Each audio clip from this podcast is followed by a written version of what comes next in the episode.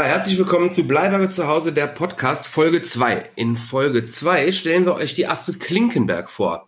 Ähm, was die Astrid hier bei uns in der Bleiberger Fabrik macht und seit wann die Astrid in der Bleiberger ist, das kann sie uns vielleicht selber erzählen. Hallo Astrid. Ja, hallo Axel.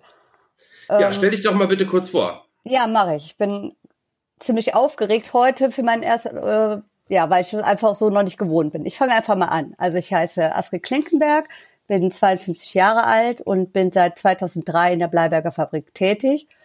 Und äh, ja, was mache ich dort? Ich kümmere mich um alles, was mit Finanzen, Abrechnungen und Projektabrechnungen zusammenhängt.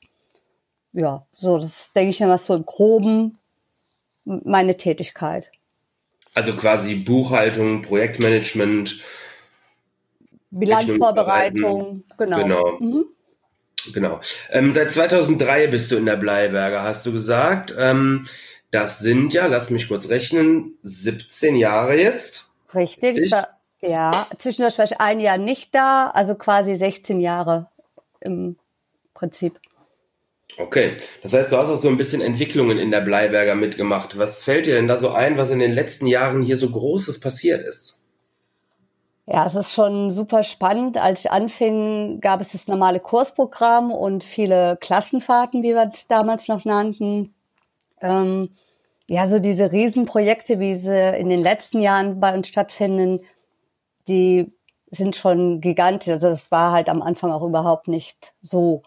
Das ist schon spannend, immer, auch wenn es in zweiter Reihe miterlebe, mitzuerleben, ähm, ja, was so über Thema und, und Dozenten und Kinder, Jugendlichen alles so aufgebaut werden kann und miteinander gemacht werden kann.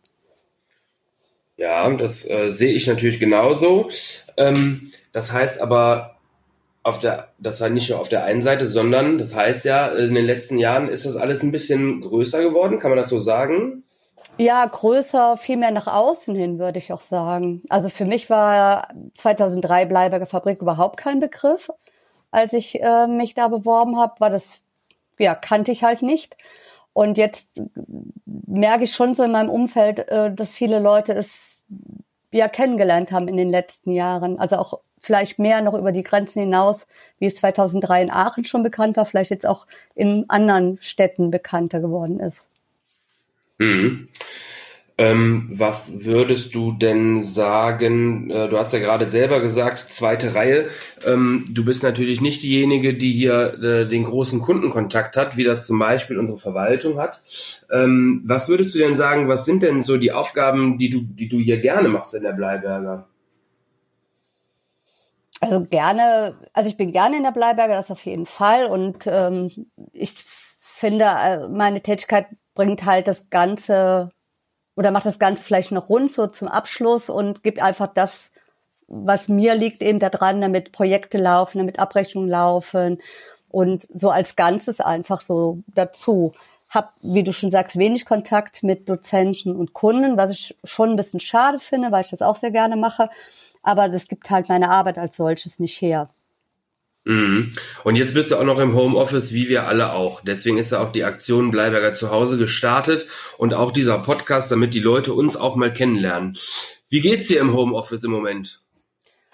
Ja, soweit ganz gut. Es ist ähm, Homeoffice habe ich früher gemacht, als ich auch in der Bleiberger angefangen habe, habe ich ähm, viel zu Hause gearbeitet, weil meine Kinder Kindergartenkinder, Schulkinder waren. Ähm, ist aber natürlich mit dem jetzigen nicht zu vergleichen. Man saß da schon wirklich alleine für sich und jetzt ist man ja schon im Dauerkontakt mit allen, sei es Telefon- oder Videokonferenzen über Chats. Das ist natürlich nochmal ganz anders, wie das früher war. Und man fühlt sich eigentlich nicht wirklich alleine dadurch. Das stimmt, aber nun kann man ja verraten, wir beide sitzen gerade zusammen in einem Büro. Ähm, und wenn ich jetzt kurz mal meine Perspektive mit einbringen darf, mir fehlt das schon so ein bisschen, mal auch in das andere Büro zu gehen, sich einen Kaffee zu holen, mit den anderen zu quatschen. Meinst du denn, dass das durch Videokonferenzen aufgefangen werden kann? Nein, auf Dauer auf gar keinen Fall. Also ich könnte mir auch nicht vorstellen, äh, Vollzeit fünf Tage im Homeoffice zu arbeiten. Also wenn ich jetzt eine Vollzeitstelle hätte, so zwei Tage Homeoffice und drei Tage mit den Leuten wirklich im direkten Kontakt, wäre für mich eine Möglichkeit, aber permanent nein, das wäre nicht meine Sache. Jetzt hast du ja gerade eine Steilvorlage geliefert für meine nächste Frage, weil das haben wir noch gar nicht besprochen. Du bist nicht jeden Tag in der Bleiberger. Vielleicht kannst du ja mal sagen, wann du im Moment immer in der Bleiberger bist. Also ich arbeite ja halbtags und das heißt, ich arbeite eine Woche drei Tage und in der anderen Woche vier Tage. Und ähm, ja, in der Regel sind das halt montags, dienstags, donnerstags immer und mittwochs eben dann alle 14 Tage. Hm. Okay. So, Homeoffice. Jetzt haben wir alle ja schon, ist es jetzt, jetzt fängt die dritte Woche oder die vierte Woche an? Ich habe schon völliges Zeitgefühl verloren. Kein Plan. es ist Montag, der 47. März. Ja. Ähm, nein, Spaß beiseite. Aber wir sind jetzt alle schon seit ein paar Wochen im Homeoffice. Ähm, Hast du Tipps für andere, die vielleicht dieselben Tätigkeiten machen wie du, ähm, wie man äh, sich die Arbeit im Homeoffice erleichtern kann? Oder hast du schon irgendwelche Erfahrungen gemacht, die du teilen möchtest mit anderen Leuten aus deinem Fachbereich? Also ich habe für mich halt festgestellt, dass es schon ganz gut ist, dass ich mir eine feste Zeit auch stelle, wann ich anfangen möchte. Also es muss jetzt nicht mehr morgens um sieben sein, aber das schon sagt, so halb neun, neun Uhr bin ich spätestens am Rechner und arbeite habe mich auch vorher dementsprechend für mich zurechtgemacht, wie ich auch zur Arbeit gehen würde. Das finde ich für mich auch wichtig. Und ähm, ja, ich sitz, habe meinen Bildschirm so gestellt, dass ich schön auch zwischendurch mal aus dem Fenster gucken kann. Das finde ich ganz interessant.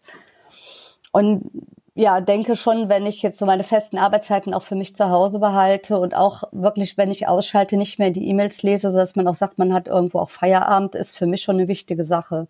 Und auch wirklich so eine Aufgabenliste mir, die mache ich allerdings dann doch abends, so dass ich für den nächsten Tag weiß, was ich machen möchte.